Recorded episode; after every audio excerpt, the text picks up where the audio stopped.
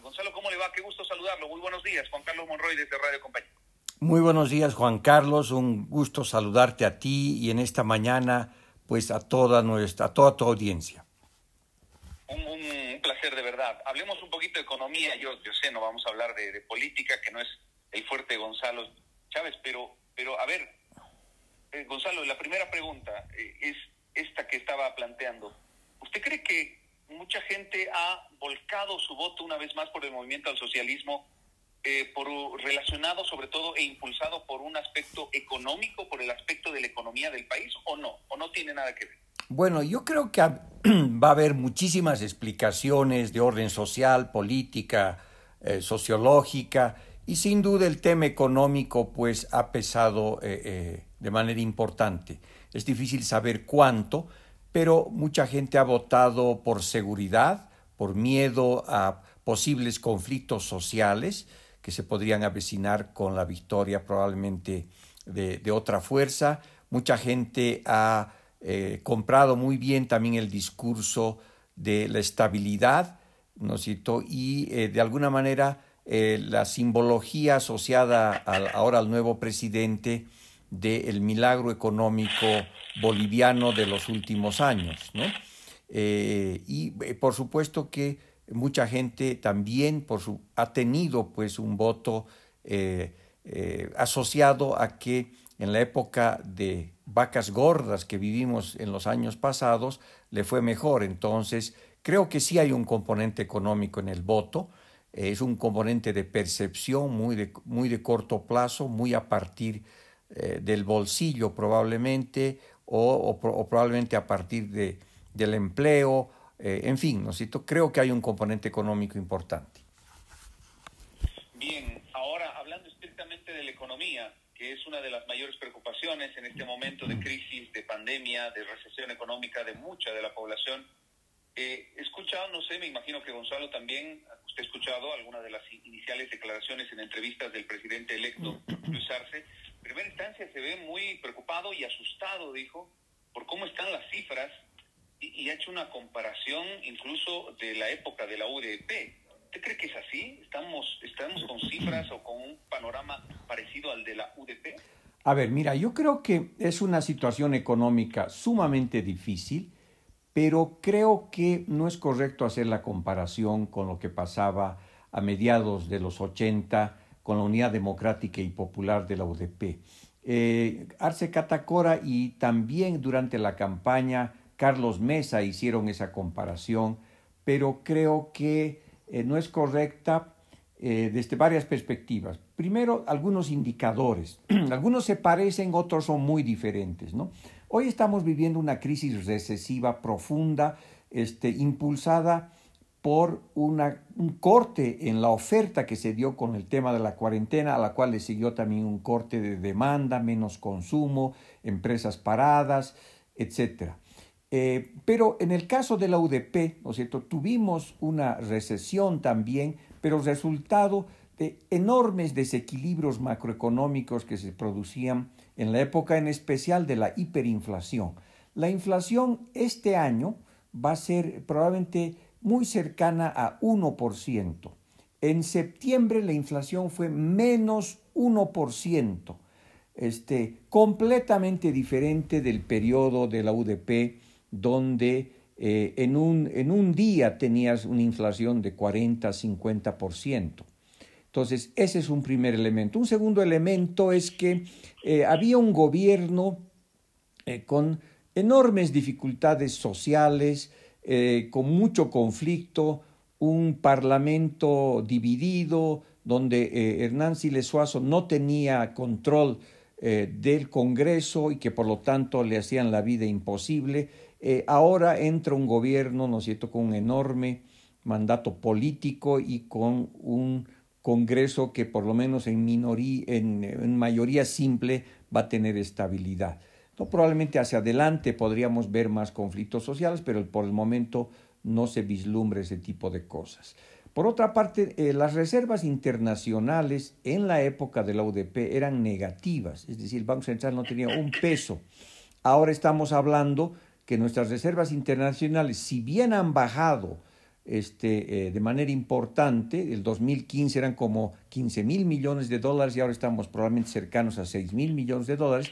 Este es un valor todavía importante y que mm, te da cierto, cierto colchón financiero al país. después yo diría también que el tema de la situación eh, del tipo de cambio, por ejemplo, era brutal. Ahora tenemos ahora un tipo de cambio bastante estable en los últimos 11 años. En cambio, durante la UDP, el tipo de cambio, o sea, la moneda boliviana se devaluaba por horas. Eh, para los que son de eh, generaciones más jóvenes, pues nosotros íbamos a los restaurantes o a las discotecas y pedíamos las cervezas o la comida de una vez todo porque este, al final de la noche era mucho más caro, ¿no es cierto? O teníamos que ir al, mercado con canastas gigantescas, no para traer la comida, sino para llevar el dinero. Entonces, yo creo que no es correcta la, la, comparación, eh, lo que no significa que estemos en, en, una enorme dificultad, pero son de otras características, ¿no es cierto? Es de otra, es de otra índole la crisis. Esta es una crisis más del sector real este, no hay crisis financiera, los bancos están estables. En cambio, en la época de la UDP los bancos estaban seriamente golpeados, con enormes dificultades. Entonces son indicadores muy diferentes, algunos se parecen con el tema de la recesión, pero las razones de la recesión, del achicamiento del aparato productivo eran completamente diferentes. Teníamos un contexto también de elevadísima deuda externa en la época, que era muy superior a, 70, 80% del PIB. Eh, en, ese, en, ese, momento también no había fuentes de financiamiento, era dificilísimo conseguir plata de afuera. Ahora tienes una deuda externa que está alrededor del 30% del PIB, tienes margen para endeudarte y tienes una comunidad internacional que también entiende que hay necesidades financieras. Entonces son momentos muy diferentes aunque eh, son crisis diferentes, pero la gravedad, digamos, es de otra índole eh, y eh, yo creo que además la gran diferencia también es que al contrario de la UDP, ahora hay un mandato político claro, ¿no es cierto?, que si es bien aprovechado, pues va a evitar la confrontación y el desorden social que había durante la UDP. Ahora, un punto importante que se ha ido eh, Gonzalo, discutiendo, o, por lo menos eh, hablando del tema estos días, a partir de una entrevista al presidente electo Luis Arce, es el tema de la devaluación de la moneda. han interpretado, a, a partir de lo que dijo, no dejó cerrada la posibilidad en anteriores oportunidades cuando alguna autoridad económica o al propio exgobierno se le preguntaba sobre la, la devaluación y la posibilidad en momentos difíciles de la economía no tanto como estos obviamente por la pandemia, pero momentos difíciles como si el, gobierno nunca, nunca dijo, nunca siquiera abrió la posibilidad de una devaluación. Decía, no, imposible, imposible, el, boliviano está más sólido y más fuerte que nunca. Ahora en esta entrevista no lo dijo, es decir, no dijo vamos a devaluar, pero no descartó la posibilidad. ¿Cómo ve eso, Gonzalo? Mira, yo creo que eh, como eh, visión de largo plazo, este, no es bueno tener un tipo de cambio eh, fijo y apreciado como el que nosotros tenemos ahora, ¿no es cierto? Este debería ser una, una variable que también fluctúe eh, con lo que pasa en la economía, especialmente en el sector del comercio exterior, exportaciones e importaciones. Em, sin embargo, probablemente uno de los errores de política económica más fuertes de los últimos 14 años es justamente haber mantenido el tipo de cambio nominal fijo, que es el que vemos en la Camacho Street o en las calles de, Cochabamba, de Santa Cruz, donde uno va a cobrar, eh, va a comprar o vender dólares a la calle, y este, eso produjo una apreciación del tipo de cambio real, que es una medida de competitividad, ¿no? Eh, que el tipo de cambio real es el precio de la divisa, digamos, es el tipo de cambio multiplicado por los precios internacionales divididos por los precios locales.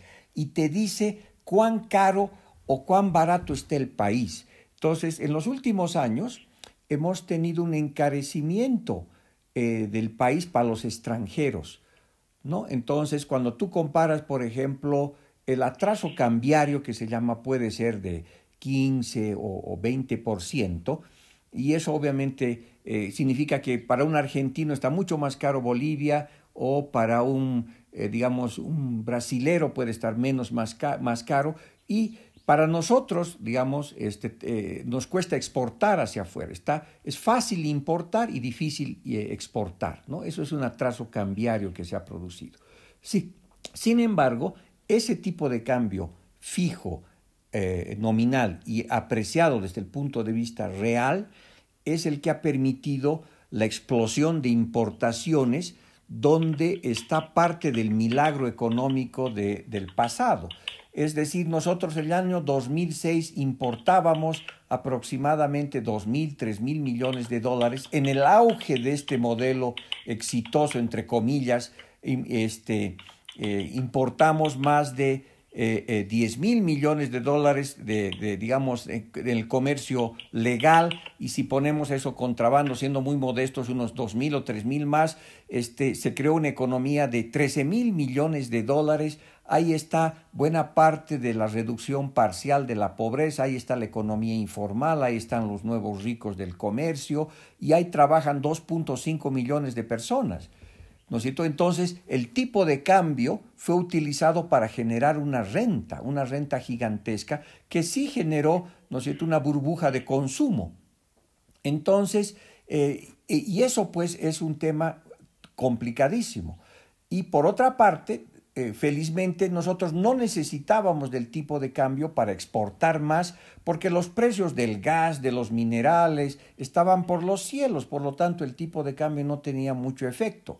¿No? Entonces, en esa condición, además el tipo de cambio se ancló para las expectativas de las personas, es decir, el, tipo de cambio es como un precio sol, todos los otros precios miran qué pasa con el tipo de cambio y si hubiera, digamos, inestabilidad, también se, se cambia, se, se, se hace modificaciones. Esa es la herencia de la hiperinflación, porque la hiperinflación se ancló a dos conceptos cuando se la paró, a que el tipo de cambio no se movía, uno, y dos, que el precio de la gasolina estaba fijo. Y eso reconstruyó los precios relativos, ¿no es cierto?, después de la hiperinflación. Y nosotros tuvimos primero un tipo de cambio flexible y después el tipo de cambio se, se puso fijo. Entonces, en estas condiciones, ¿no es cierto?, no se puede tocar el tipo de cambio porque estarías complicándole la vida a 2.5 millones de personas que viven de las importaciones, ¿no es cierto? Generarías una inflación no deseada y, el, y si devaluaras el tipo de cambio, no tiene efecto directo de las exportaciones porque somos muy chiquititos, porque uno devalúa para vender más afuera, para que tu producto sea más barato. Pero tú tienes un tercio de tus exportaciones en gas que está en contrato, no vas a vender más porque ya está establecido el volumen, la cantidad. Entonces, la devaluación no ayuda, ¿no es cierto?, para exportar más gas. La devaluación ayuda para exportar más minerales, no, porque nosotros somos una pulguita en el mercado internacional y lo que hagamos con nuestro precio no va a afectar el precio de afuera y eso no, no, va, no va a ayudar. Tal vez al sector agroindustrial le ayude un poco Ahora, podría, y por lo tanto, en ese contexto, si las expectativas de inflación están ancladas al tipo de cambio, si el tipo de cambio cuando lo devalúas no tiene un efecto este, significativo, si modificar el tipo de cambio podría generar importación eh, de inflación más cara, entonces no es adecuado, no es el momento, ¿no es cierto?, para pensar en devaluación. El tipo de cambio tiene que mantenerse fijo, ¿no es cierto? 6 mil millones de reservas internacionales da una señal de seguridad todavía. Por supuesto, adelante, tú tienes que generar más divisas para que la gente crea que ese tipo de cambio se va a mantener.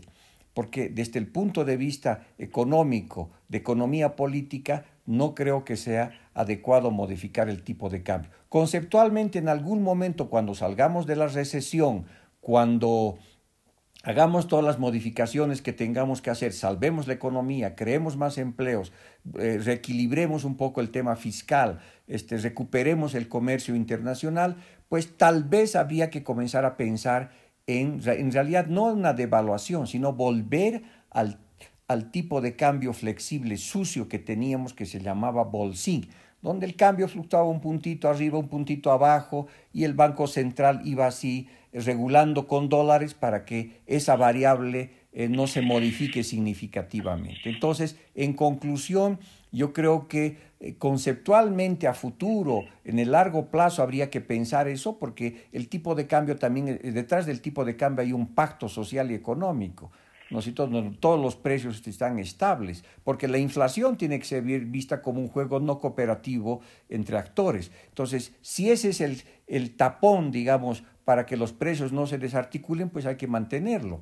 Y al mismo tiempo, si es que no ayuda a hacer eso, pues no es una variable a tocar. Entonces creo que en el corto plazo y en el mediano plazo este, el tipo de cambio se va a tener que mantener estable y en el largo plazo, pues, como decía Keynes, todos estaremos muertos o por lo menos no todos al mismo, al mismo tiempo y veremos qué se hace, pero eso será otra economía, ¿no?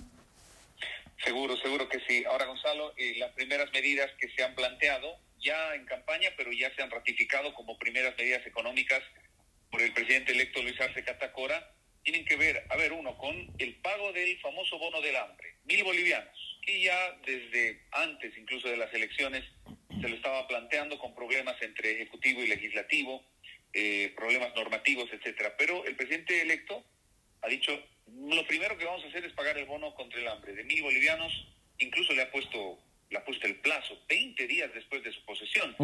Mi pregunta es, ¿de, dónde, ¿de dónde saldrá esa plata?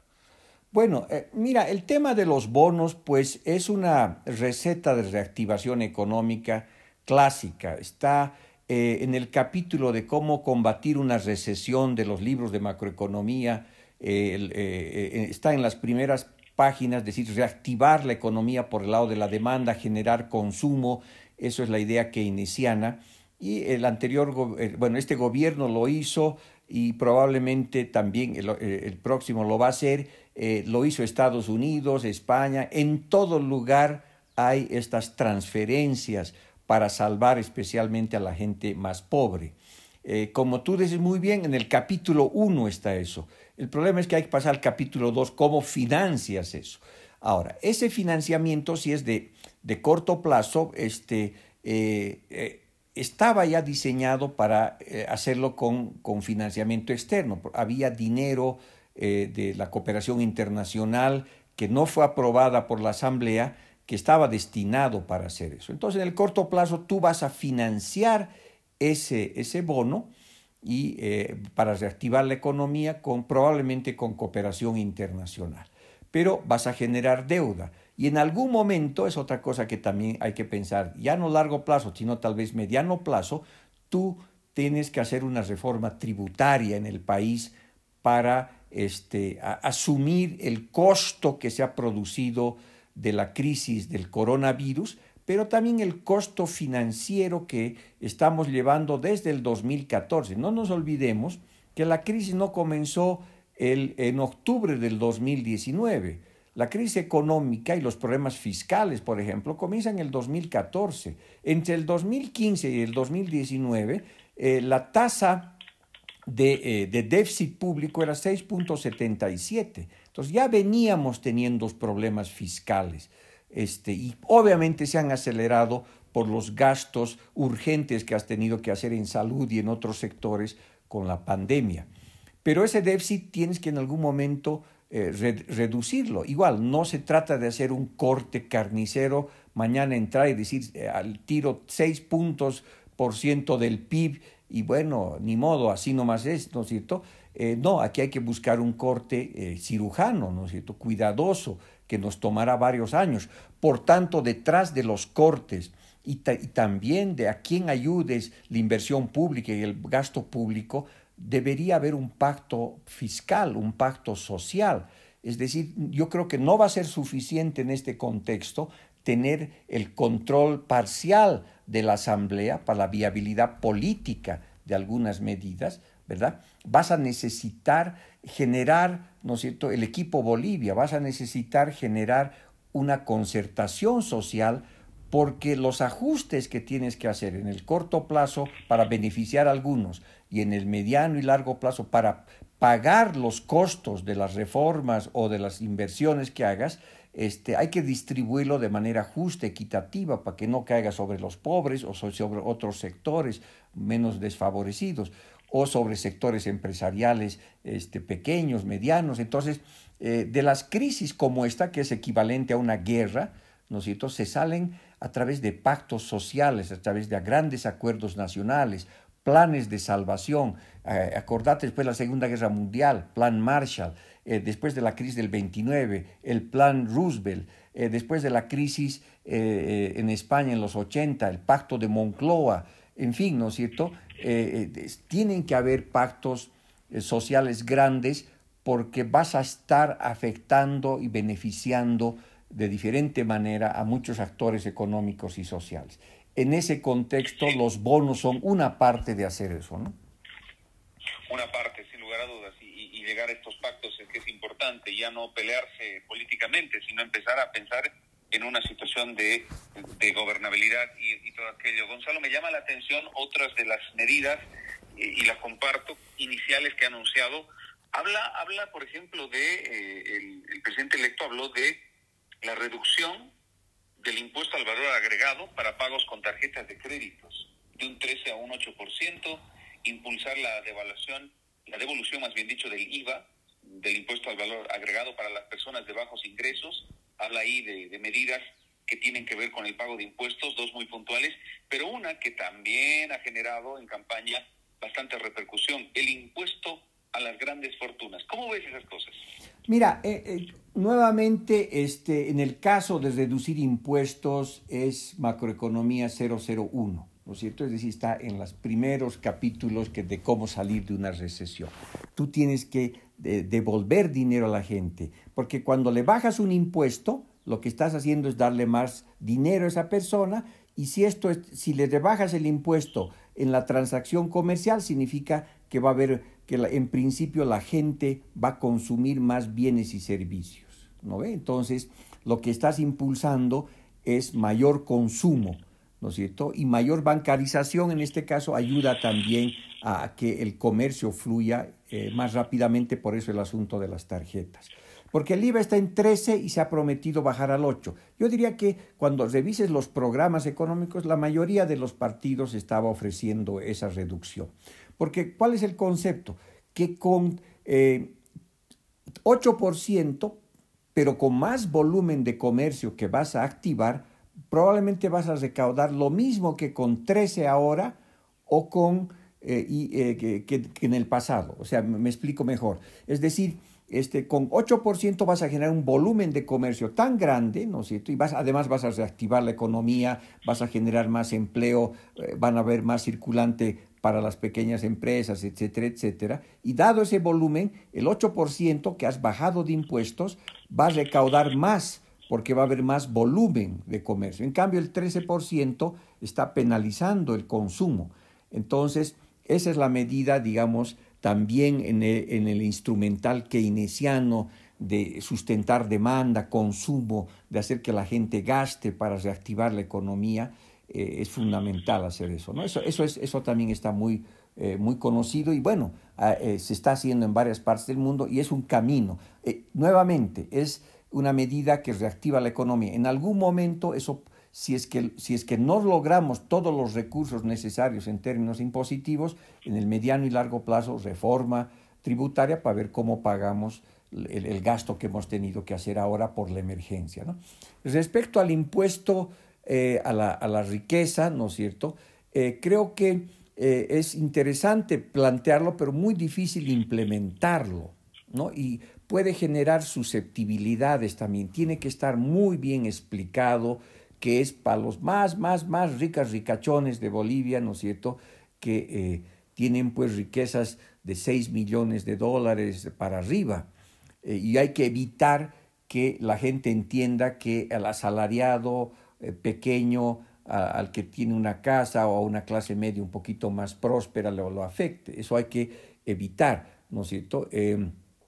Pero, y esa es por una primera parte, la señalización Ahora, estamos hablando de 400, 500 millones de dólares. El momento que encuentres cuáles son los más ricos, porque el gran problema de Bolivia es que este, eh, ¿cómo ubicas a los más ricos?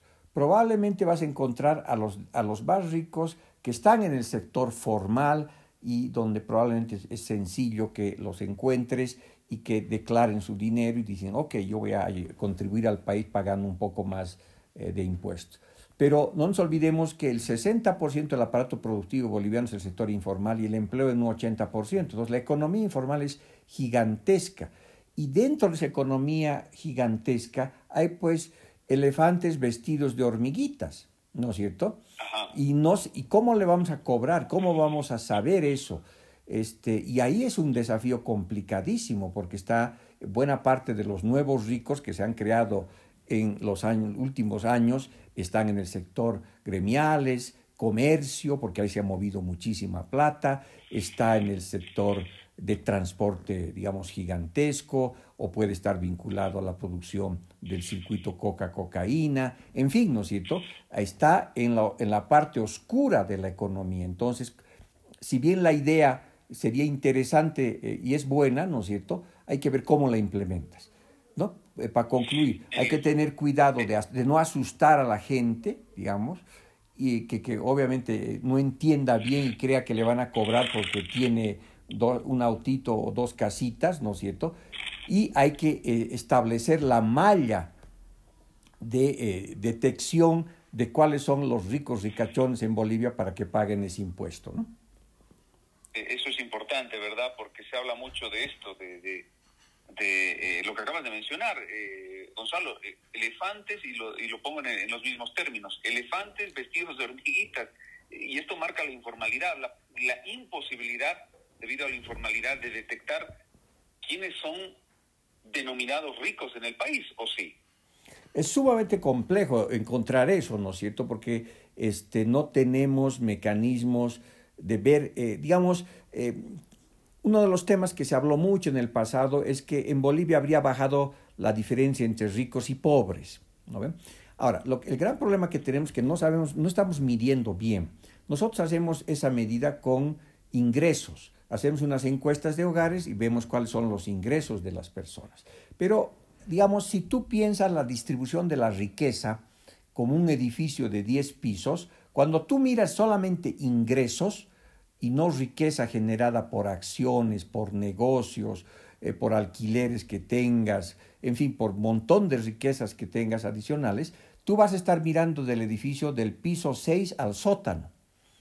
¿Ok? No vas a estar mirando todo el edificio. Porque en el piso 7, 8 y en el cholet, para ponerlo de manera clara, pues no tenemos cómo saber eh, que esa gente tiene, sabemos que tiene más dinero, digamos, eh, inclusive de manera casi anecdótica, ¿verdad? Pero no tenemos los instrumentos este, técnicos para decir, sí, eh, aquí arriba en el edificio, en la parte más alta del edificio están los más ricos y este grupo gana 40 millones de dólares, este, el otro gana 10 millones de dólares. Es muy difícil porque no, no se declara, es todo ahí. Por ejemplo, Solo para que tengas una idea de la dificultad que esto implica. Y que si utilizáramos el sistema bancario para ver, ver cuánto plata tiene el banco, digamos, es podría ser, cuánta gente tiene, eh, digamos, eh, en, el total de depósitos del banco son 11 millones de personas que tienen plata en el banco, en cuentas. ¿Ok? Y alguno puede tener dos cuentas, tres cuentas, bueno, no importa. Pero hay 11 millones. De esas 11 millones, eh, cerca al 83% tiene menos de 500 dólares en el banco, menos de 500 dólares. Y el otro 13% son los que tienen más. Y ese 13% podría ser un indicador de decir, bueno, pues tú tienes un promedio de, eh, no sé, pues de 100 mil, 200 mil, en este caso de, 6 millones de dólares, como es que creo que lo que están pidiendo. Pero eh, es muy difícil saber si eso es riqueza o es flujo que necesita para hacer circular su dinero, sus actividades, ¿no? Em, entonces nuestros registros reales, por ejemplo, son complicados. Ahora, este tipo de impuestos también en otros países se llama, digamos, no es a la riqueza, sino es el impuesto a lo que es el, eh, la renta. Tú en Brasil o en Estados Unidos o en Argentina vas al, al fisco y haces una declaración jurada que dice, señor, a ver, este año yo he ganado de mi salario, vamos a suponer, 30 eh, mil bolivianos, pero alquilo una casita y de eso he recibido 10 mil bolivianos. Además, tengo unas acciones de la empresa X y ahí he recibido 8 mil bolivianos. Además, este, tengo un negocio que me da una rentabilidad de 5 eh, mil bolivianos. Entonces, yo sumo todos esos recursos, y esa es la renta que una persona recibe, y a partir de eso pago impuestos. En Bolivia no hay eso. Y este impuesto no es eso, es un impuesto a la riqueza, ¿no es cierto? A los más ricos. Entonces, este, no se debe confundir ambas cosas también. Y este impuesto a los ricos habrá que ver cómo se operativiza, cómo se articula, cómo encuentran este, en la economía informal a los más ricos, cómo hacemos que no sea que esto espante a la gente y asuste y saque su dinero, ¿no es cierto? Eh, todo eso hay que manejarlo con cuidado, aunque eh, entiendo que la motivación es que los más ricos contribuyan, digamos, a salir de esta tremenda crisis económica. Desde el punto de vista de justicia distributiva, eso está bien siempre que seamos capaces de identificar a todos los ricos y no solamente algunos cuantos, ¿no? ¿Y esto, Gonzalo, pondrá en riesgo de alguna manera, de alguna u otra manera, la inversión, por ejemplo? Porque se sabe, se conoce que muchas de estas empresas se han hecho, o de estas personas más bien dicho, se han hecho ricas o han amasado una fortuna, entre mm. comillas, o mm. riqueza a partir de negocios, pues de inversión, de generar empleos, eh, empresas como tal, etcétera, etcétera. Bueno, ¿Pone en riesgo esta situación? Bueno, eso es lo que hay que todavía ver en el detalle, ¿no es cierto? Porque definitivamente, este por eso insisto tanto que encontrar ese tipo, el parámetro técnico para medir la riqueza va a ser lo importante.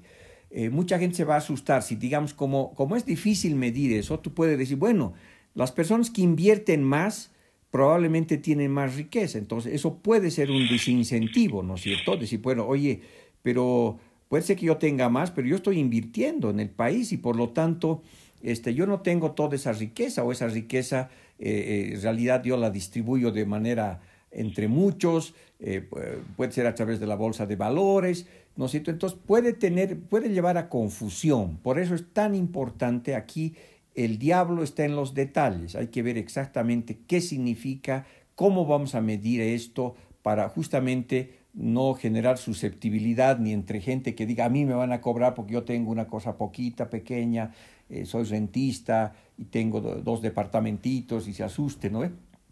Por eso tiene que ser claro que es a los más ricos, más ricos. Bien, ok, la metodología es esta, ¿no es cierto? Porque si vas por el tema de la inversión, también mucha gente dice, bueno, pues yo he invertido mucho, ¿no es cierto? Pero no necesariamente tengo riqueza, porque de repente mi inversión no está rindiendo a la velocidad posible, porque algunas, algunas inversiones, pues, tú las haces para recuperar recién al tercer, al segundo año, al cuarto año, dependiendo del sector, de la área, eh, las rentabilidades varían, en fin, es pues sumamente complejo determinar cuáles son los ricos ricachones, que ojalá que haya una buena metodología, eh, este, ayuden al país y paguen impuestos, pero eso que no asuste a la gente en general y que tampoco pues eh, desincentive la inversión porque mucha gente va a decir, bueno, si invierto me van a, pensar que soy rico, mejor no invierto, eso sería una pésima señal.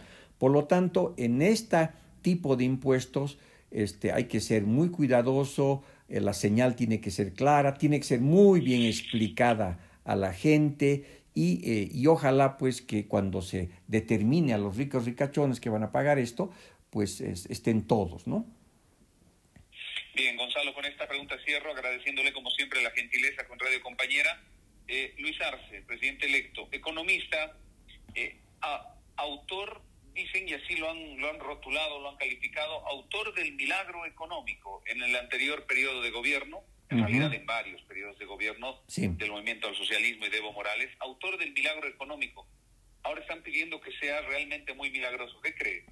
Bueno, este, yo creo que es justamente va a ser uno de los temas de, eh, de, de, debate interesantes, ¿no es cierto? Este, mucha gente cree que no ha habido milagro económico en Bolivia, ¿no es cierto? Es simplemente suerte porque nos hemos sacado dos loterías, la lotería de los precios de las materias primas que subieron al cielo el 2006 y Bolivia recibió como 60 mil millones de dólares adicionales, ¿no es cierto? Y el otro es que nos perdonaron la deuda del año 2006-2007, que estaba en 63% del PIB, la deuda externa, y esa bajó a 14%. Entonces recibieron un país con unas oportunidades enormes y fue eso lo que, digamos, de alguna manera generó el milagro. Entonces, eh, y vamos a ver, y además es un milagro que ya eh, no, no terminó, como decía, en octubre, noviembre del 2019, que, sino que ya comienza a hacer aguas el 2014, cuando se revierten los precios de las materias primas, los precios bajan, minerales y gas sobre todo, y este, comenzamos a tener menos recursos y el milagro, si quieres, se comienza a desportillar ya hace siete años, ¿no? Déficit público de eh, superior al 6.77 en promedio, siete años seguidos este, déficit comercial cinco años seguidos, eh, pérdidas de reservas internacionales de 8.500 millones de dólares. Entonces, el milagro se fue desportillando y habrá que ver ahora que ya este, el, el que ha hecho el milagro, que fue básicamente el, precio de las materias primas, la gran riqueza que nos entró, ahora ha terminado. Eh, ahora sí sería, si, si salimos de la crisis económica rápido, ¿no es cierto?, con buena dirección, cambiando el patrón de desarrollo, aumentando la competitividad, diversificando la producción, generando empleos de calidad espectaculares, ahí, ¿no es cierto?, se, se va a ver si realmente fue un milagro o fue un espejismo. ¿no? Si eso sale ahora, pues este, eh, habremos estar, porque los milagros no se dan en abundancia, los milagros se dan cuando este, eh, en situaciones difíciles, ¿no es cierto? Se sana a los enfermos, este, o se convierte el, eh, eh, el agua, eh, el pescado en pan, ¿no es cierto? los milagros se hacen en restricciones, no en abundancia. Entonces ahora vamos a ver si realmente fue un milagro o realmente este, el milagro se tiene que producir ahora. Yo creo que el milagro debería ser no de un partido político, no de una persona cuyo trabajo uno puede reconocer, lo han hecho muy bien, etcétera, pero el milagro que tenemos que buscar es entre todos los bolivianos porque este, salir de esta crisis pues tiene que ser el milagro del reencuentro, el milagro de la productividad, el milagro de atender a los más pobres, el milagro de generar riqueza entre todos y que después, ¿no es cierto?, volvamos a encaminar a una senda de crecimiento sostenible, verde, inclusivo, digital. El milagro tiene que ser que abandonemos 195 años de modelo primario exportador y reinventemos y nos vayamos a la economía digital, que es el futuro de todos, ¿no? Bien, Gonzalo, de verdad, muchísimas gracias por los minutos que nos ha brindado. Es importante conocer, conociendo eh, esto que es, eh, que es fundamental, trascendental para cualquier país, la economía. Gracias, eh, querido Gonzalo, un abrazo enorme. Gracias, Juan Carlos, un saludo. Muchísimas gracias. Gonzalo Chávez, economista, dándonos algún análisis.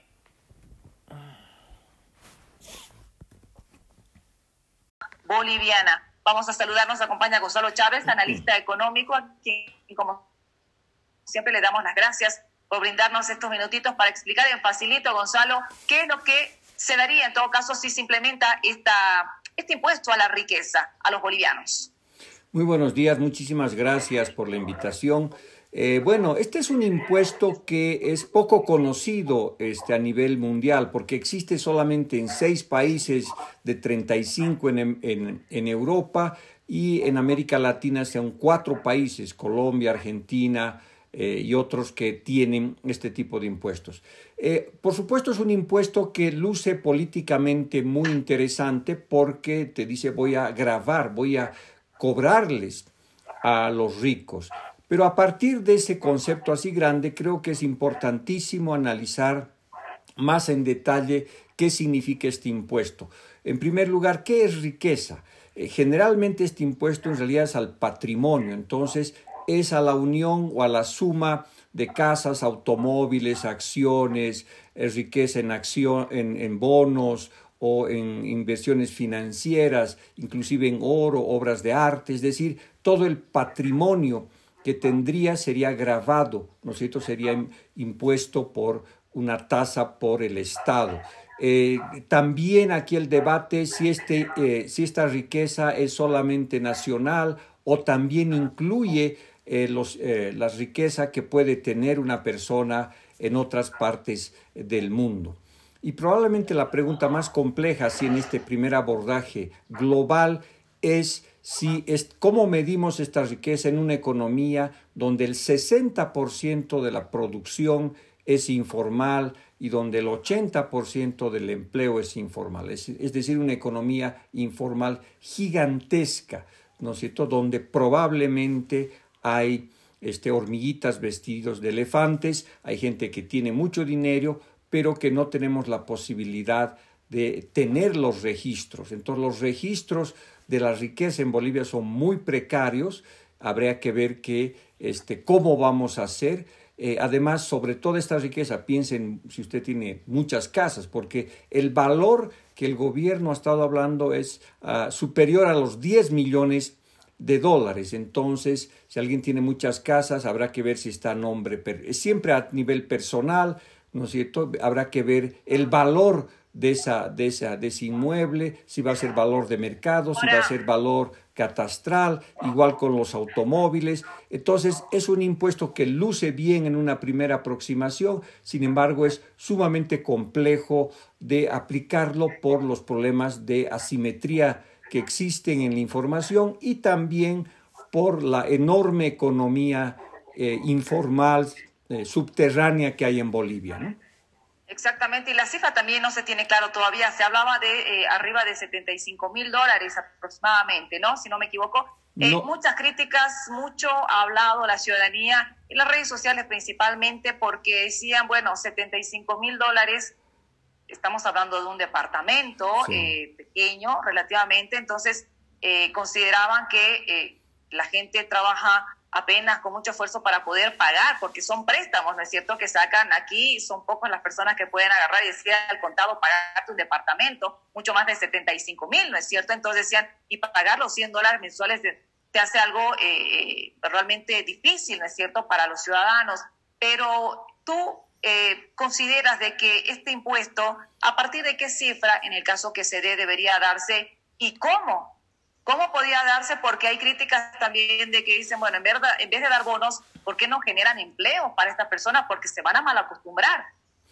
Bueno, en primer lugar, creo que la información de los 75 mil bolivianos es equivocada. En ningún momento el candidato Arce Catacor ha hablado de esa cifra. Más bien ha estado hablando de 10 millones de dólares. Entonces, creo que no está dirigido a los pequeños ahorristas, no está dirigido a la clase media, clase media baja, es un impuesto a los ricos ricachones, es decir, aquellos que tendrían un patrimonio neto mundial, por ejemplo, ¿no es cierto?, a partir de los 10 millones de dólares. Entonces, creo que no está dirigido a personas eh, normales, comunes, que tienen dinero, digamos, eh, poco que tiene un par de casas, un automóvil, los automóviles, no está dirigido el impuesto a eso, es un impuesto a la riqueza.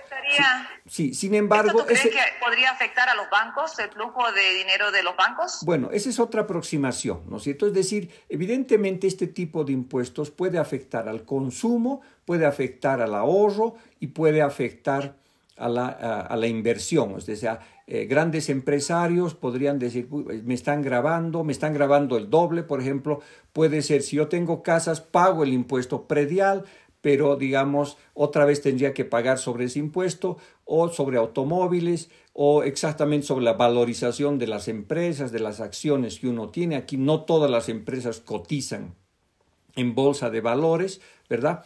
Entonces, este, hay que tener, digamos, muchísima sofisticación técnica para ver a, quién vas a grabar, cómo vas a grabar, cómo no grabas dos veces, y ese tipo de detalles que tiene que ver ya con el análisis más de sintonía fina que se tiene que hacer con este tipo eh, de impuestos. ¿no? Es un impuesto al patrimonio, es decir, a la riqueza que tú tienes en stock física, sea casas, departamentos, inversiones, ahorros, terrenos, en fin.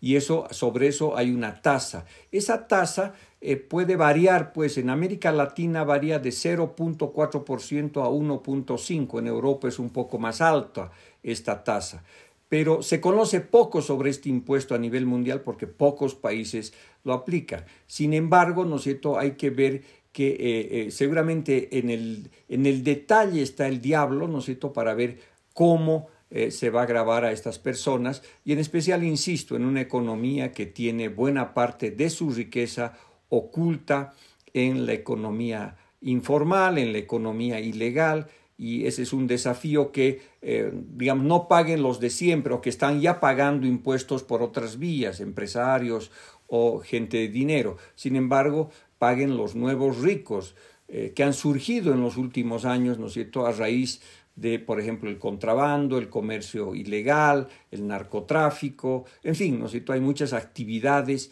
eh, formales e, eh, e, informales que están en la economía subterránea y que muchas veces no se la ve. Entonces, ese patrimonio también debería ser grabado, pero el tema es cómo conseguir esa información, ¿no? Y esto, Gonzalo, podría desincentivar a la inversión eh, y también a los ahorros.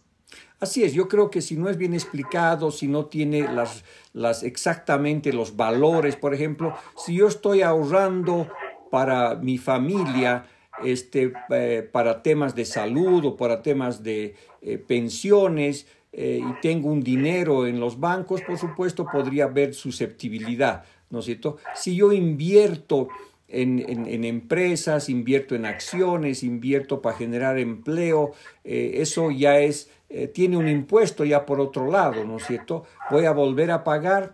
Entonces, yo creo que son muchísimos detalles que seguramente a medida que se proponga eh, una ley para este impuesto, eh, podríamos comenzar a mejorar. Yo creo que además es una oportunidad también de hablar de otros impuestos, porque aquí el tema central es el enorme déficit público que tiene Bolivia, que en la actualidad es alrededor del 12-15% eh, del Producto Interno Bruto, eso son como 6 mil millones de dólares, pero que venimos acumulando este déficit público desde el año 2014 acumulado, ¿verdad?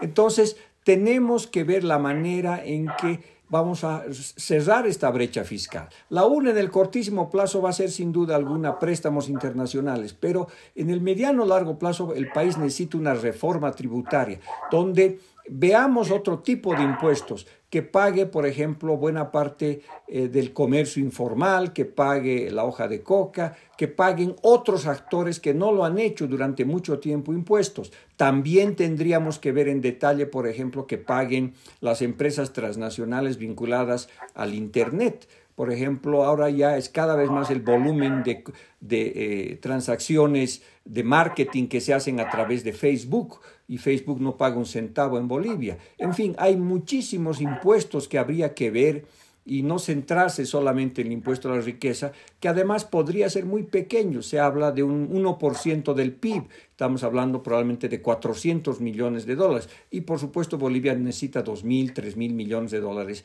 adicionales. Entonces, una reforma impositiva integral donde veamos de qué manera distribuimos de manera justa las cargas tributarias para salir de esta crisis económica es algo que se tiene que comenzar a debatir y yo diría que agarrar un impuesto eh, solo eh, no, es una buena, no es una buena salida porque necesitas mucho más recursos y necesitas cambiar el sistema impositivo en Bolivia para que sea más justo, más equilibrado, mejor distribuido entre todos los actores económicos y sociales. Gonzalo, tú coincides con algunas voces, algunos analistas también que decían, bueno, esto puede ser muy riesgoso, este impuesto a la riqueza para eh, los pobres, en realidad de que se recaudaría poco dinero considerando de que hay un alto índice de pobreza en nuestro país y que los ricos son muy poquitos en nuestro país. ¿Coincides con esto tú? de que no hay muchos ricos en el país. Yo diría que la riqueza en el país ha, crecido, ¿no es cierto? Eh, no son tan poquitos, porque, pero han crecido en sectores donde no los vemos, que es la economía informal, la economía subterránea. ¿Ok?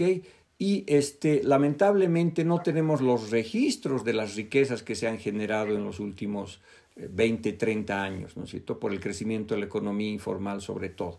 Entonces, ¿podríamos decir que se le cobraría al formal, aquel que paga impuestos?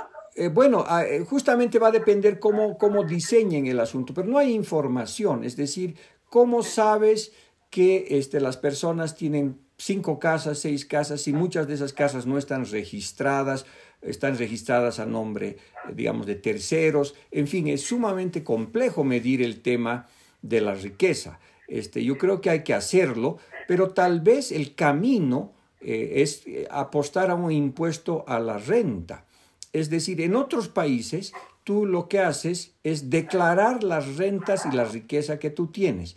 Entonces, bajo declaración jurada, ¿no es cierto? Tú vas a impuestos y le dices, mire, yo tengo tres casas, tengo dos automóviles, tengo un ingreso de tanto por salario, tengo un ingreso de alquileres de este nivel, tengo de ingresos eh, que vienen de acciones, este, tengo una cantidad de cosas. Entonces, es el impuesto a, a la renta que se llama en otros países, más el impuesto a la riqueza. Si cruzas ambas cosas, probablemente vas a poder alcanzar un universo de contribuyentes más grande y vas a ser más justo para que no solamente los de la economía formal, que ya pagan varios otros impuestos, vuelvan a pagar otro impuesto, sino que ampliemos la base impositiva. Pero cambio de impuestos en general es un pacto social, es, es parte de un pacto tributario, porque tenemos que distribuir de manera justa, equitativa, eficiente entre todos los actores económicos,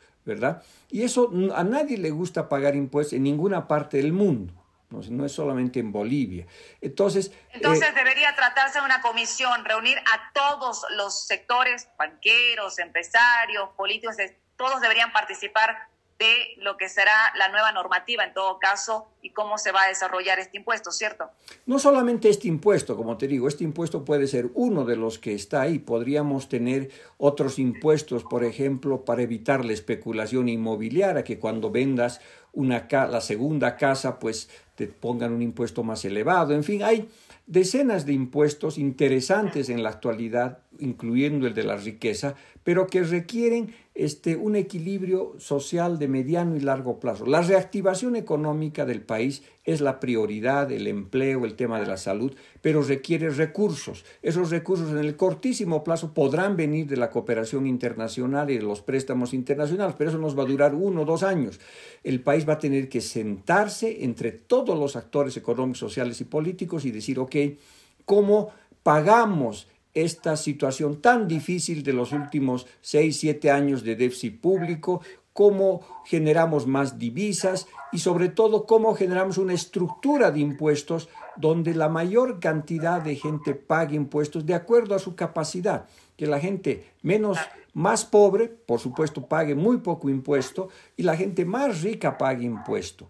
Y que esto sea equitativo, que sea equilibrado, necesito que haga un buen balance entre la economía formal y la informal, entre diferentes sectores como el comercio, la minería o hidrocarburos, o como personas este, muy ricas o, medianamente ricas, o clases medias. Entonces, todo el mundo tendría que contribuir para generar nuevamente impuestos que nos ayuden a salir de la crisis económica y nos pavimenten una recuperación verde, inclusiva, ¿no es cierto?, con servicios de salud de calidad, porque a la gente este, le, va, le va a ser más fácil pagar impuestos en la medida que vea que su colegio público es una maravilla, en la medida que sienta que el sistema de salud le retribuye, dice, qué maravilla, yo voy a un hospital público y cosas de ese tipo. ¿no? El impuesto no es más que una compra de un bien público a futuro. Cuando uno paga impuestos, quiere servicios públicos de calidad. Así es, quiere ver los resultados. Claro que sí. ¿A dónde va nuestra platita de los impuestos? Por supuesto que sí, Gonzalo.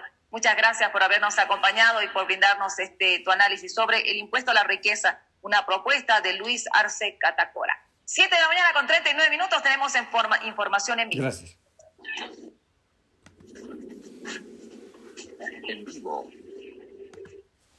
Hola amigos del Facebook, como ustedes acaban de ver, este, he hecho una, una eh, pequeña entrevista sobre este impuesto a la riqueza que es eh, bastante polémico, complejo, como decía anteriormente, es políticamente atractivo, cobrarle a los ricos en cualquier parte del mundo siempre es una buena idea, ¿verdad? Pero el problema es decir, ¿qué es riqueza? ¿Hasta dónde llega? Eh, cómo estos están organizados, este, en fin, ¿no es cierto? Es un tema sumamente eh, complejo, especialmente en un país donde la economía informal es muy elevada.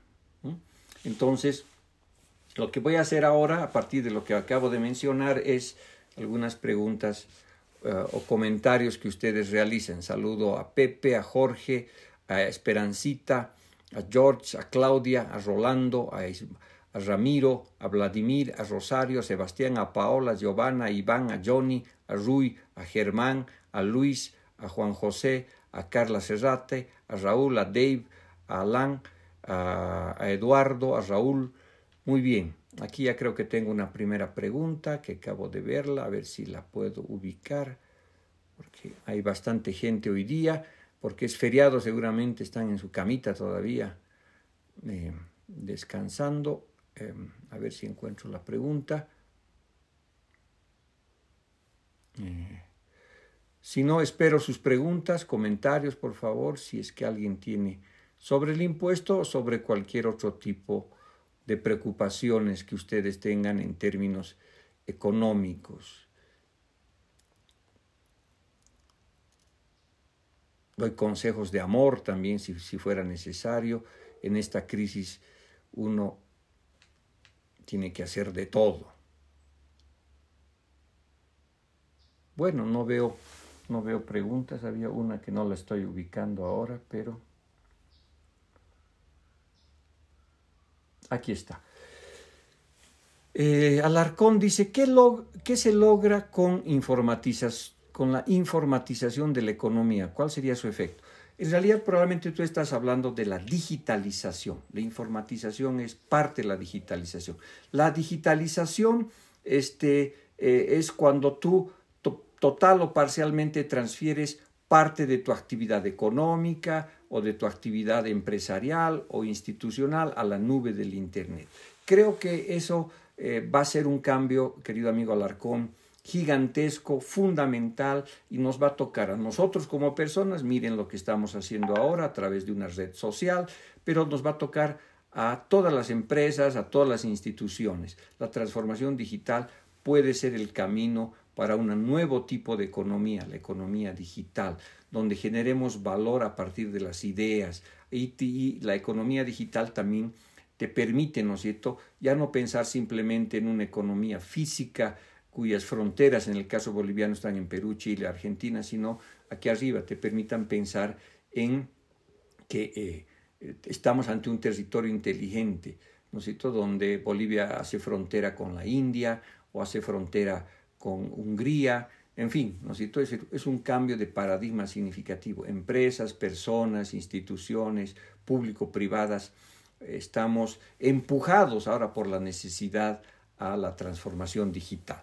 Eh, alguien me preguntaba, es una pregunta muy recurrente que tiene que ver con el tipo de cambio, eh, es eh, ahorro en dólares o, en bolivianos, que dice Giovanna, yo te diría que sigas el consejo de tu abuela, no pongas todos los huevos en la misma canasta. Esto va a generar fuga de capitales. Marcelo, en principio, yo no sé, porque, a ver, es que lo que pasa es que tenemos poca información sobre este impuesto a la riqueza. El impuesto a la riqueza en otros países eh, tiene base mundial. Entonces, es tu patrimonio que tienes en Bolivia y que si tienes inversiones en Estados Unidos, en la China o en África del Sur. Ahora, por supuesto que esto depende de que tú este, eh, tengas esas inversiones que seguramente hay, estén a tu nombre, ¿no es Pueden estar a nombre de empresas, eh, digamos, una empresa, y eso es difícil de captar. Y segundo, que hagas parte de todos los acuerdos internacionales que este, te van a pedir información sobre riqueza. Es decir, que eh, si eh, tengas convenios con Panamá, con Suiza, donde si hay alguna cuenta de un boliviano en Suiza, esa cuenta suiza te diga, sí, evidentemente fulano de tal tiene una cuenta por nosotros y tiene 10 millones de dólares, 20 millones de dólares. Entonces, este impuesto tendría que ser mundial. Si es simplemente local, vamos a tropezar con problemas de información y puede ser que muchísima gente pues saque su plata al exterior, puede generar fuga de capitales eh, y desincentivar la inversión. Eh, otro problema que existe es que este impuesto eh, no existe en toda América Latina, sino en algunos países, y eso puede decir que alguien que, que quiere invertir en Bolivia diga, bueno, voy a decidir invertir en Paraguay, por ejemplo, donde no hay este tipo de impuestos. En fin, es un impuesto eh, complejo, ¿no es cierto?, de administrar, de gestionar, eh, especialmente en una economía informal, ¿no es cierto?, donde buena parte del dinero está pues en actividades que no tenemos registro ni sabemos cuánto es, ¿no? y muchas veces los nuevos ricos pues este, viven en casas muy, muy modestas, ¿no? Una de las cosas que alguna vez me explicaron es, yo nunca entendí por qué eh, en la mayoría de nuestras laderas en la ciudad de La Paz la gente no coloca reboque, y, aunque creo que mucha gente sí podría hacerlo, por qué todas las casas son de ladrillo. Eh, y una de las explicaciones que me dieron es por el tema del impuesto predial. Si la casa está terminada, eh, no sé, tú pagas un tipo de impuesto. Si está a medios aguas, pagas otro impuesto. Entonces es una forma de no pagar impuesto. Y ocurre que muchas veces este, el impuesto predial es la manera de ver si hay riqueza o no hay riqueza. ¿Cuántas casas tiene una persona? Una persona puede tener 10 casas. Eh, ¿Cómo voy a saber? ¿Cómo voy a valorizar esa casa? El valor catastral generalmente es bajo y se lo hace una vez cada cierto tiempo largo, cinco años, diez años, eh, hay valor de mercado, pero ¿cuál es ese valor de mercado? Entonces, eh, es sumamente complejo. Por supuesto, es más sencillo ver la riqueza que está en un ahorro, digamos, si alguien tiene un depósito de un millón de dólares, cinco millones de dólares en el banco es una cosa, pero muchas de estas personas no ahorran ahí, sino están utilizando capital de giro para sus empresas. Eh, ¿Cómo vas a distinguir ese tipo de cosas? En fin, es sumamente complejo. Solo para que tengan idea, porque en el ahorro financiero, eh, del 100% de los depósitos que hay en Bolivia, el 87% de esos depósitos son de cuentas de menor, menores a 500 dólares. Repito la cifra porque es realmente rarísima. Eh, de 11 millones de, de cuentas, el 83% son menores a 500 dólares. Solamente el 13% está más elevado. Ahora, por supuesto, de ese 13% hay gente que tiene 10 mil, 20 mil, 5 mil, y muy poquitos son los que tienen probablemente 10 millones, porque muchas veces la plata pues no está en el banco, no, está en el colchón banco, circula en circuitos paralelos, es sumamente complejo. Eh, no se corre el riesgo de que el impuesto a la riqueza desaliente la inversión y genere fuga de capitales. Eh, Carla, como te mencioné, sí es posible que ocurra eso, ¿no? especialmente se desaliente la inversión, porque, a ver, em, riqueza, si tú vives en una casa, pues, supongamos que es una mansión, pero estás viviendo en esa casa, entonces ya pagas impuesto predial, entonces eh, vas a pagar sobre, esa, sobre tu casa, donde vives todavía, o sobre las casas que tienes, ¿no es cierto?, adicionales para vivir de rentas. Em, eh, si tú has hecho una inversión en una empresa, esa empresa es riqueza o es, un, es, parte de tu patrimonio, por supuesto, pero esa empresa de repente ya está pagando impuesto a las utilidades, impuesto a diferentes otros tipos de impuestos que existen en las empresas. Te van a grabar dos veces o tú vas a decir, no, ya pago este impuesto, me, me, alivio el impuesto a la riqueza, en fin. Eso, por supuesto, puede hacer que la inversión, eh, digamos, no se la haga formal o desincentive un poco a la inversión. Eh, también podría provocar fuga de capitales. Por eso, en otros países, España, por ejemplo, tiene este impuesto a la riqueza y eh, con este impuesto a la riqueza, por ejemplo, están, le han hecho juicios a Messi, a Maradona, porque eh, tenían su plata en paraísos fiscales. Pero en el caso de España es el patrimonio mundial, es decir, Messi gana dinero, tiene sus casas, sus inversiones, etcétera, en España, en Argentina, o en las Islas Caimán. Y como España tiene acuerdos y convenios con estos países, puede decir, a ver, yo puedo calcular el, eh, patrimonio mundial de Messi, pero eso es pues porque es Messi, ¿verdad? Entonces imagínense las decenas o centenas de otras personas que, que tendríamos que hacer desde Bolivia. No es sencillo hacer esto. Entonces, un resultado del, de lo que es eh, este posible impuesto, ¿no podría generar fuga de capitales. Eh, entonces, por eso depende mucho del cuidado que se tiene que hacer. Pero insisto, eh, creo que es para tranquilidad de todo el mundo, como está propuesto por el nuevo gobierno de Arce, es un impuesto a los ricos ricachones, que sea aquellos que tienen más de 10 millones de dólares ¿no es cierto? En, patrimonio, que no son muchos, por supuesto, en Bolivia. Por lo menos no son los eh, en el sector formal, tal vez en el sector informal han crecido últimamente. La ineficiencia de los economistas en la inadecuación significa que los recursos del, del, pasado al sector real de la economía. Pepe, a ver, eh, no entiendo tu pregunta. La ineficiencia de los economistas en la inadecuada asignación de recursos del pasado al sector real de la economía ahora tiene que, eh, tiene que pagar la población. Mm, no sé exactamente lo que quieres decir, a ver si mejoras tu pregunta, que no la entiendo, por favor. ¿Qué alternativas se puede analizar para identificar a los ricos informales? Wow, esa es una pregunta difícil, sí. Eh, porque por definición los ricos informales pues no quieren pagar impuestos y no quieren aparecer. Eh, algunos de los ricos informales tal vez tengan cuentas, pero no todo, no todo, ¿no es cierto? Eh, es una pregunta difícil que no tengo respuesta cómo, cómo encontrar a los ricos informales, porque supongo que la única manera sería a través de bancos o a través de que en los eh, los municipios vean un catastro muy bueno y nuevo, un catastro que genere valorización nueva, a ver cuántas casas tiene una persona, porque este, eh, digamos, mucha gente dice, no, pues y si el rico ha puesto su plata en los hijos y su esposa, no importa, igual le van a grabar a la esposa y al hijo, ¿no Igual le van a cobrar impuestos, pero es sumamente complejo eh, determinar, determinar esto.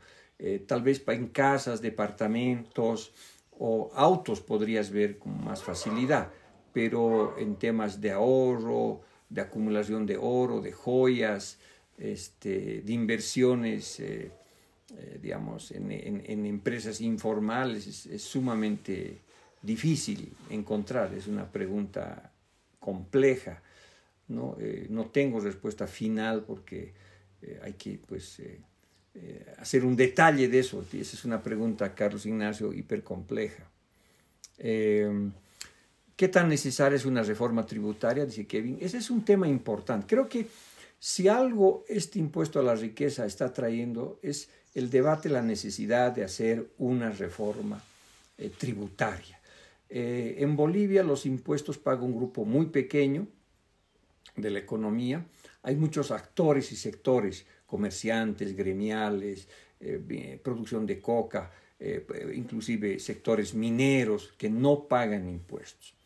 Entonces, eh, se requiere una reforma tributaria importante para encontrar además nuevos impuestos que han surgido con la economía digital. por ejemplo, ya el volumen de dinero que se mueve a través de propagandas en Facebook y otros redes sociales y es elevado, por ejemplo, y estas empresas no pagan un peso eh, de impuestos, que deberían hacerlo. En fin, ¿no es cierto? Hay eh, muchísimos, muchísimos sistemas impositivos que se podrían incluir y mejorar, pero eh, eso implica un gran pacto social, un gran pacto político, porque que cambiar impuestos en todas partes del mundo es sumamente difícil, complejo, genera divisiones muy grandes, debates entre impuestos a los que pagan más, pagan menos, a los que han pagado y no han pagado. Entonces, si tú quieres la factura por la bonanza mal utilizada en los últimos años, el déficit público viene desde el 2014 y la factura por la crisis eh, sanitaria, pandemia y cuarentena va a ser elevada eh, en el corto plazo probablemente vamos a tener que usar recursos externos. Por supuesto que hay que cobrar nuevos impuestos para necesitas un pacto fiscal y por supuesto necesitas nuevas políticas industriales, reactivación, porque hay que generar también recursos de otras partes, no solamente a través de impuestos. Pero al final del día debería haber un gran pacto fiscal para una reforma fiscal para este nuevo escenario económico de escasez de recursos que vamos a vivir. Es muy poco probable que el precio del gas vuelva a costar 10, 12 dólares el millar de BTUs. Eh, eh, y, además, eh, nuestros mercados se han ido achicando, tanto del argentino como el brasileño. perdón la pregunta, ¿es la informatización de la economía, ¿cuál es su efecto? Eso ya comenté yo, a mí me gusta hablar más tal vez de una definición de digital. Buenos días, pregunta, ¿no estaría dirigido este impuesto al patrimonio, a la expropiación de propiedades a discreción del partido de gobierno? Mira, eh, todo impuesto mal implementado, con criterios políticos, podría llevarte eso, pero quiero pensar que es un impuesto que busca recaudar de manera genuina este, recursos que el Estado necesita de grupos que podrían contribuir, eh, digamos, en este momento de crisis porque tienen más dinero, el impuesto a la riqueza, a los ricos que contribuyan. Políticamente suena muy atractivo, pero en la práctica es sumamente difícil encontrar a, los, a todos los ricos porque muchos de ellos están eh, en la economía informal. Eh, y siempre hay la tentación política, por supuesto, ¿no? en todas partes, de utilizar los impuestos para extorsionar y perjudicar a la gente. Difícil tener base de datos de los ricos. La idea es utilizar métodos indirectos, derechos reales, cuentas bancarias. Eh, las empresas tampoco pertenecen a una persona. El desafío es muy grande. ¿Por dónde deberíamos ir? Uy, Gonzalo, tocayo. Es pues, como te digo, sumamente complejo. ¿no? Em, supongo, hay, puedes que por, digamos, hay, hay grupos que podrías organizar. Tal vez eh, la riqueza más fácil de mirar es, eh, digamos, los patrimonios eh, inmobiliarios y los automóviles, ¿no? Porque hay registros, ¿no? El tema va a ser cuánto vale la casa de un nuevo rico que, digamos, ha, comprado subvalorizando la riqueza, o sea, la casa valía, digamos, 500 mil dólares, ha pagado 200 mil dólares, pues, y por, por atrás ha pasado otros 300 mil, y el catastro dice que la casa vale 100 mil. Entonces, eh, y nuestros catastros tal vez en ciudades grandes están actualizados, pero los catastros, que es un poco la valorización, ver el tamaño de la casa, cómo es y cuánto, cuánto debería pagar de impuestos, en, ciudades intermedias o pequeñas probablemente es muy precario, ¿no? Entonces, tal vez con autos, casas podrías comenzar, también con cuentas bancarias, ¿no? Si, si, tú, si hay gente que tiene, digamos, DPFs por 10 millones de dólares, este, eh, eso es más sencillo ubicar, esa es una riqueza que va a estar personalizada, ¿verdad? Eh, sin embargo, tienes toda la razón, ok, eh, una, las empresas, como nuestras empresas no cotizan en bolsa, o son muy poquitas las que cotizan en bolsas, ¿cuánto vale la empresa familiar que vende, eh, no sé, pues supongamos, este, ladrillo, ¿ok? Pero que no está, que, digamos está registrada eh, en, en, en Fundempresa, tiene alguna, es, es formal, pero esta empresa, pues, es, este, eh, ha ganado mucho dinero, digamos, el 2019, pero el 2020 no ha ganado. Entonces, ¿cuánto vale esa empresa? ¿Cuál es el valor de mercado de esa empresa? Como no hay cotización en bolsa, si estuviera cotizando en bolsa y ahorita hay crisis, probablemente esa empresa estaría en el suelo porque ha parado el sector de la construcción. Entonces tendría valor negativo tal vez. Eh, pero vamos a utilizar los últimos cinco años de éxito, o sea, de bonanza, vamos a incluir el 2020 que es de crisis, eh, en fin, es sumamente complejo y ahí mm, la pregunta anterior era muy importante, ¿no? Esto puede estar sujeto mucho a discrecionalidad e inclusive a oportunidades de corrupción. Mira, mi departamento, mi casa vale menos. ¿no Este, en fin, eh, es, es, es, sumamente complejo este tipo de impuestos. La intención puede ser buena, pero eh, la aplicación puede ser sumamente compleja y difícil. ¿Cuál es la importancia de contar con un sistema de justicia imparcial, dice Rodrigo, eh, no politizado, transparente, para este proceso de recuperación de corto y mediano plazo?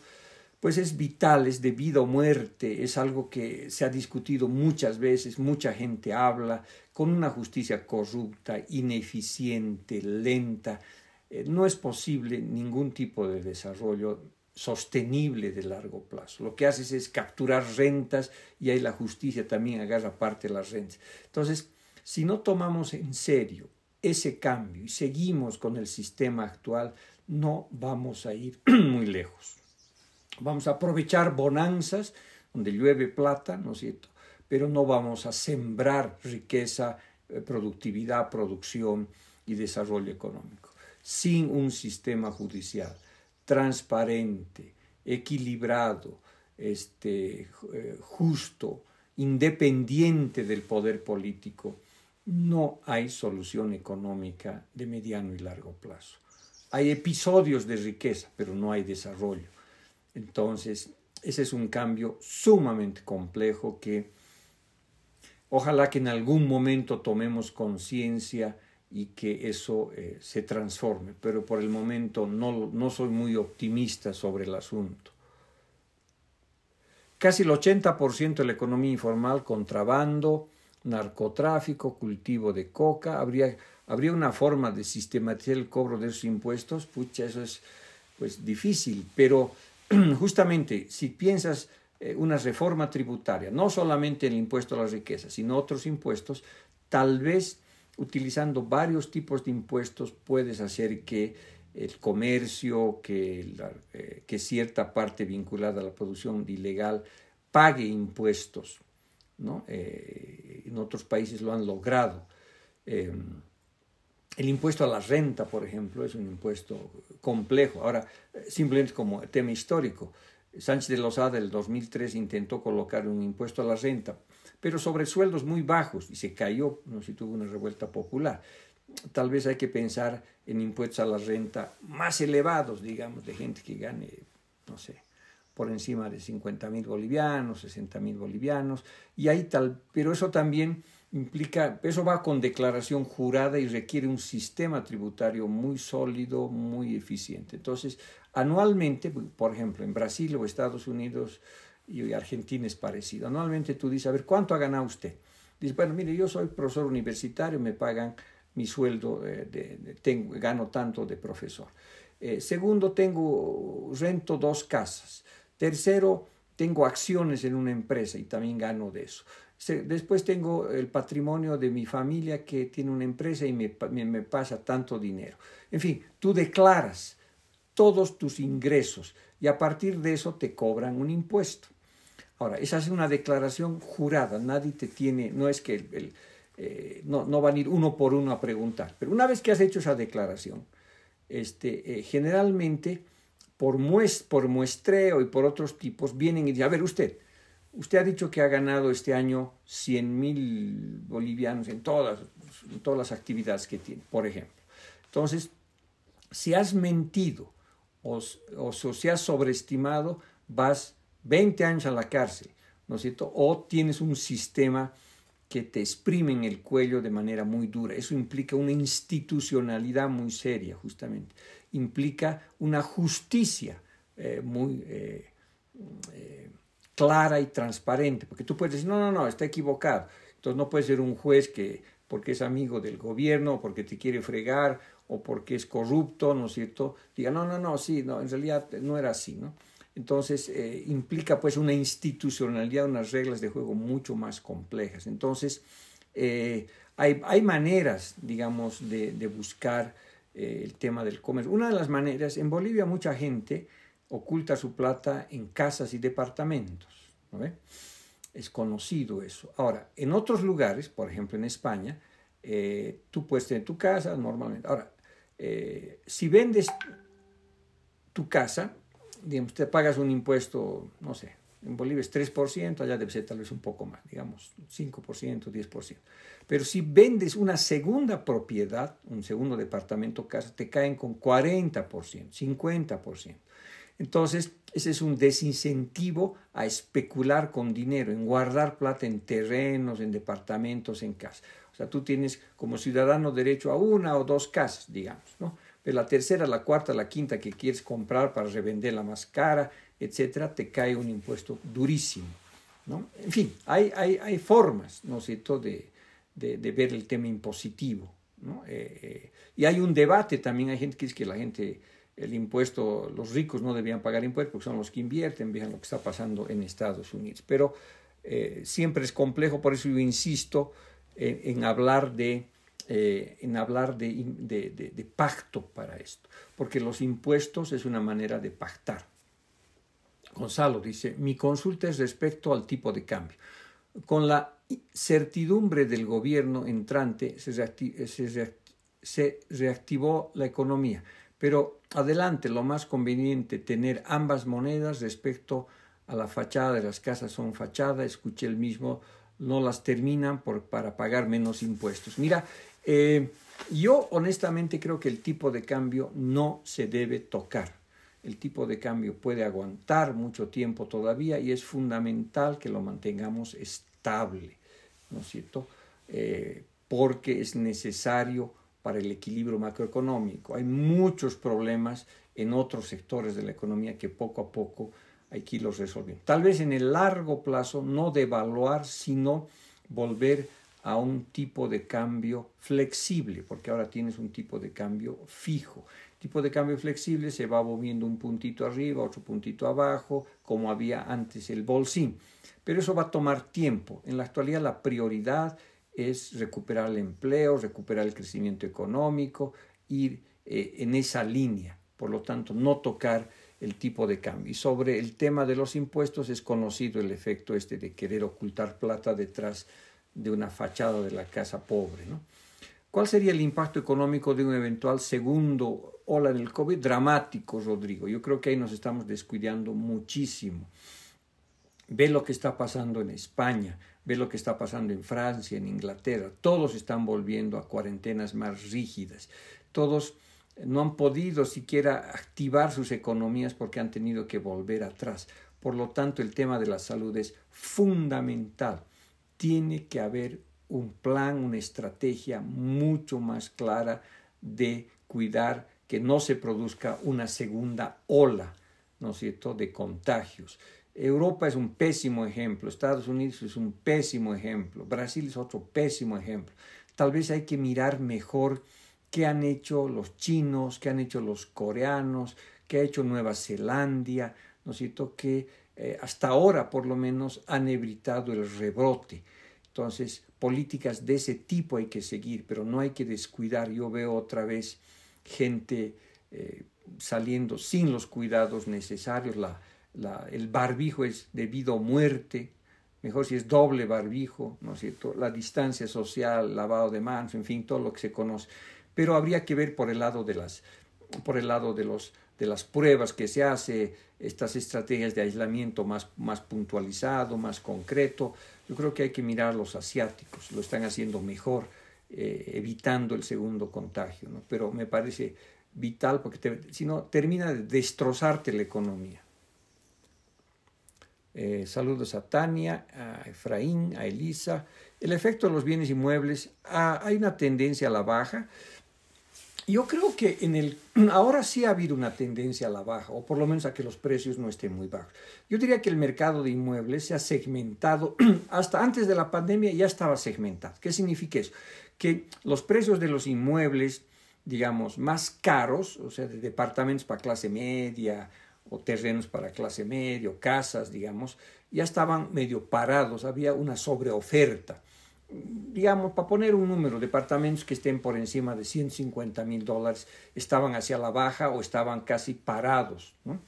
Sin embargo, los departamentos eh, más baratos, digamos, menos a 150 mil, 40 mil, 50 mil para departamentos, casas o, bienes inmuebles para clase media, clase media baja, todavía estaban dinámicos ¿no? antes de la pandemia. Creo que después de la pandemia ambos mercados se han ralentizado, están en serios problemas. El sector de la construcción es el que más ha caído y por lo tanto hay una tendencia fuerte a la baja en la construcción. Si no me equivoco, eh, la estimativa es que el PIB nacional se contraya, se contra, que tenga una contracción de como 6-7% negativo, ¿no?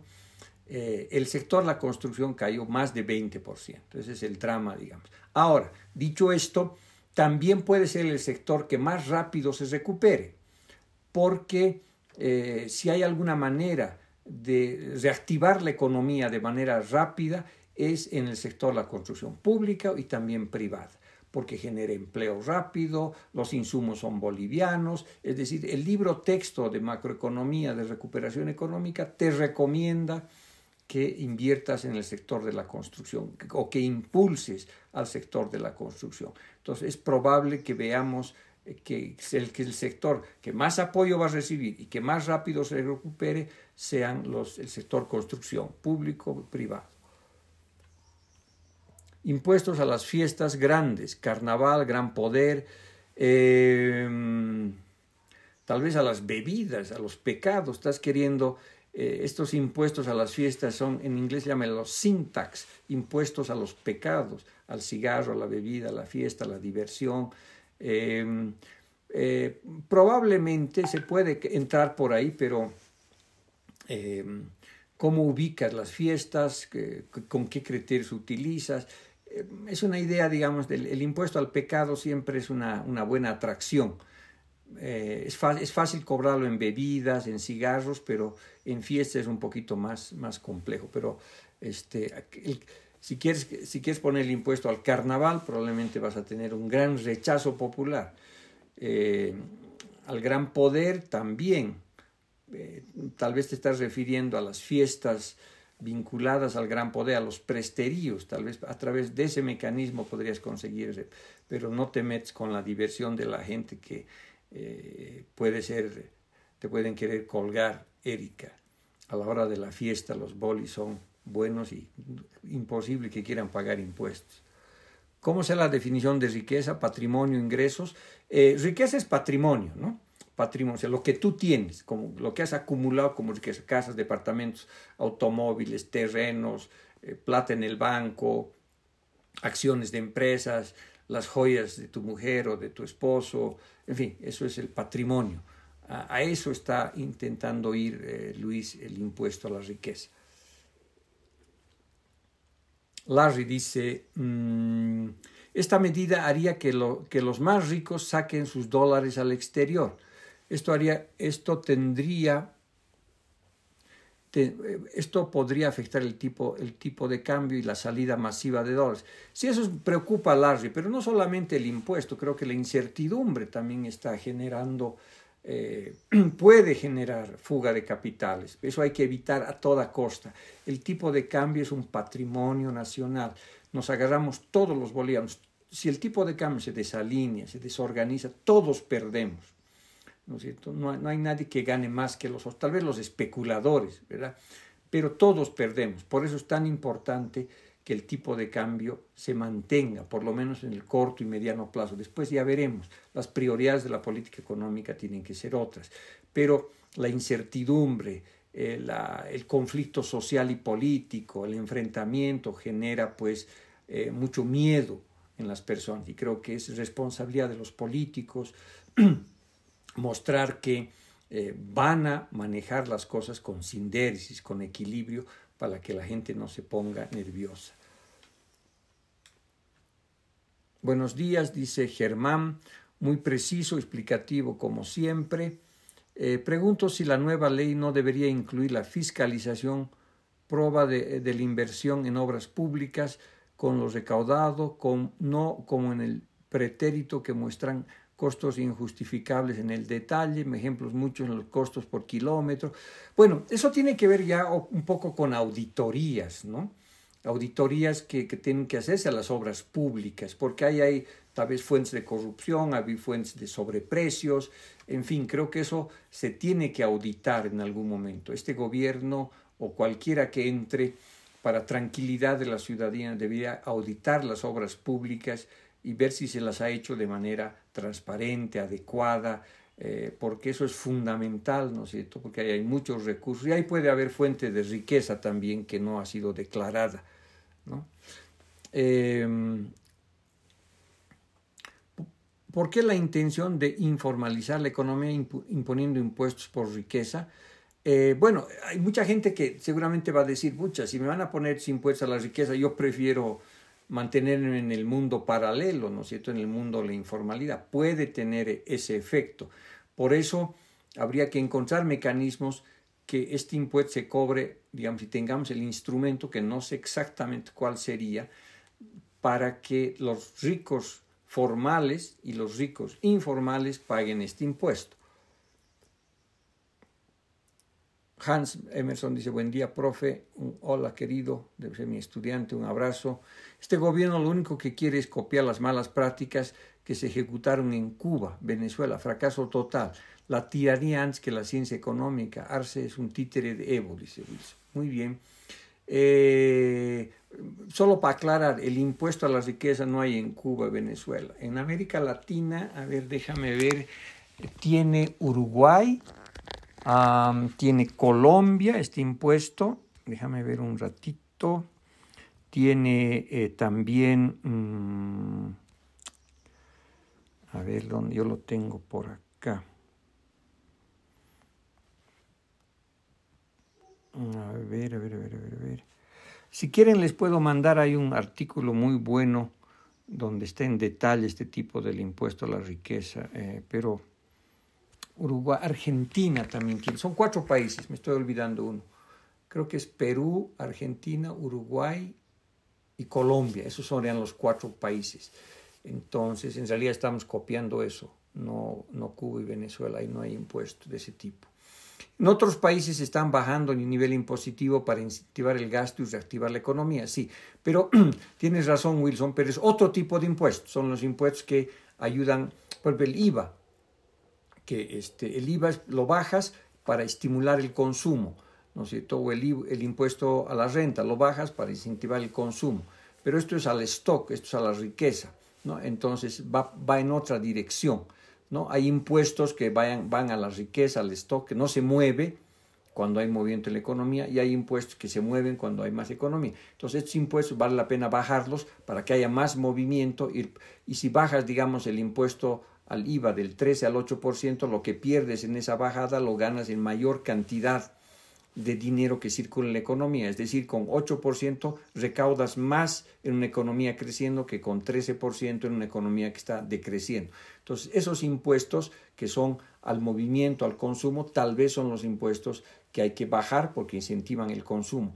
Estos impuestos a la, a la riqueza son los que quieren grabar lo que está parado, digamos, lo que, lo que es riqueza parada. ¿no? Eh, Wilson dice, siga adelante, por favor, siga realizando este tipo con análisis profesional, gracias. relación existe el tipo de cambio y la inflación. Dijeron que si sube el tipo habrá mayor inflación. Eh, Wisterman, aviador. Eh, mira, el tipo de cambio es, a ver, el hay dos precios que yo los llamo precios sol. Son precios que iluminan a otros precios relativos. Entonces, el peso de la papa, la carne, del automóvil, en fin, de todos los precios de la economía. Hay dos precios que por historia económica en el país siempre han sido precios ancla también, ¿no?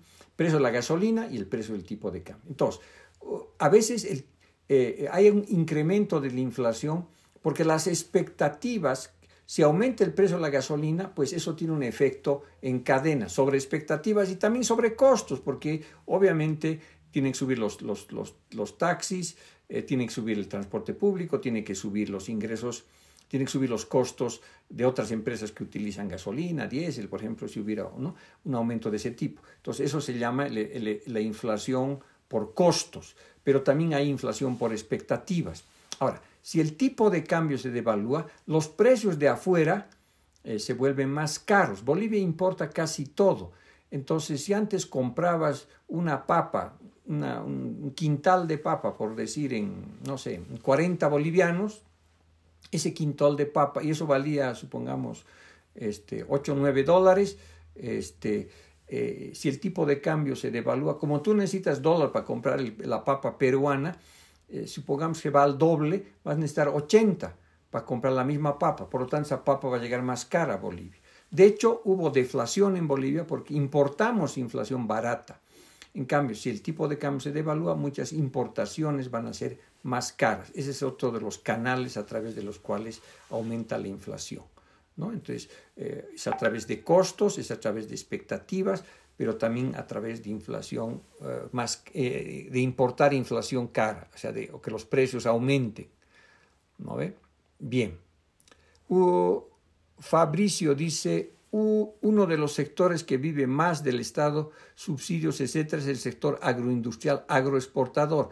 Podría ser impuestos a los agrotóxicos para fomentar la pequeña agricultura familiar. Eh, Fabricio es una idea interesante, pero políticamente sumamente compleja, porque en primer lugar el negocio de la agroindustria, el agroexportador, están muy conectados los pequeños, medianos y grandes capitales ahí. Están todos entrelazados, hacen, parte de la cadena de valor, no se puede separarlos de manera sencilla. y evidentemente hay un subsidio al diésel, pero que ahora ha bajado significativamente. Eh, ahorita el subsidio al diésel debe ser tal vez 200, 300 millones de dólares. ¿Por qué? Porque el precio del petróleo está bajo. En Bolivia el precio del petróleo, que determina el precio del, del diésel y de la gasolina que tú pagas, por ejemplo, está en base a, un barril de petróleo de 27 dólares. Ahorita el precio del petróleo está en 40. Como parte del consumo lo importas de, gasolina y de diésel, entonces tú lo que importa está 40 y lo que aquí pagamos está 27. Entonces no es tan grande eh, el subsidio que se está dando en la actualidad, ¿verdad? Eh, era muy grande cuando el precio del petróleo estaba a 100 dólares, por supuesto, pero ahora es un poquito mejor, ¿no cierto? Y eh, el problema de todo es cómo controlas toda la cadena, ¿no es cierto? Y, por supuesto, eh, también determinar quién usa los agrotóxicos. Tendrías que tener un fiscal en cada terreno para ver quién utiliza agrotóxicos. O impuesto a los que queman, por ejemplo, se podría también, pero seguir, acompañar, encontrarlos es la cosa más difícil del mundo pero, eh, pero es un tema sobre todo políticamente delicado. ¿Por qué no pagan impuestos todos, por ejemplo, los gremiales, cocaleros y como transportistas? Bueno, José Luis, esa sería la idea, el problema es cómo lo haces, ¿no? Pero ahí está, justamente hace parte de la reforma tributaria que el país necesita, que si tienes que poner impuesto a la riqueza, ok, lo coloquemos para que sea para el formal y para el informal, este, y, pero que paguen otros sectores. El país este, eh, necesita repensar sus impuestos de una manera más justa, equitativa, eh, que equilibre lo formal y lo informal, eh, totalmente de acuerdo. ¿no? Y ahí, ahí caen pues transportistas y demás cosas. Hay impuestos que afectan a los negocios chicos, como el ITE, por cualquier cosa compras en dólares. El, el impuesto a el ITF debe ser, ¿no? De los dólares. Sí, evidentemente. El ITF, por ejemplo, es un impuesto que yo creo que habría que sacarlo, ¿no? Eh, y, o sacarlo por lo menos, porque hay mucha plata en el Colchon Bank, ¿no es cierto? Es decir, se habla de como de 5 mil, 6 mil millones de dólares, y esos dólares los necesitas en el sistema.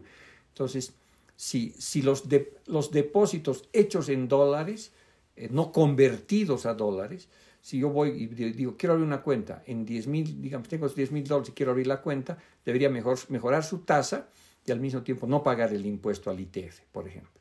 Pero el ITF debería ser más alto cuando quieres tú convertir tus bolivianos a dólares. Ahí sí deberías mantener, por ejemplo. Pero si tú llevas dólares al banco, eso ahí deberías mejorar. Eso te puede ayudar a recomponer reservas, por ejemplo. Hay en Venezuela, eh, no, no, no, el, dato que yo tengo, eh, Orellana, no, es que este impuesto a la riqueza eh, existen en esos cuatro países que te he dicho. Esa es la fuente de que, como les digo, les puedo pasar, les recomiendo porque es un textito bueno para leer. Es algo técnico, pero creo que es muy completo sobre el impuesto a la riqueza, sobre ese impuesto. Eh, a ver, a ver, un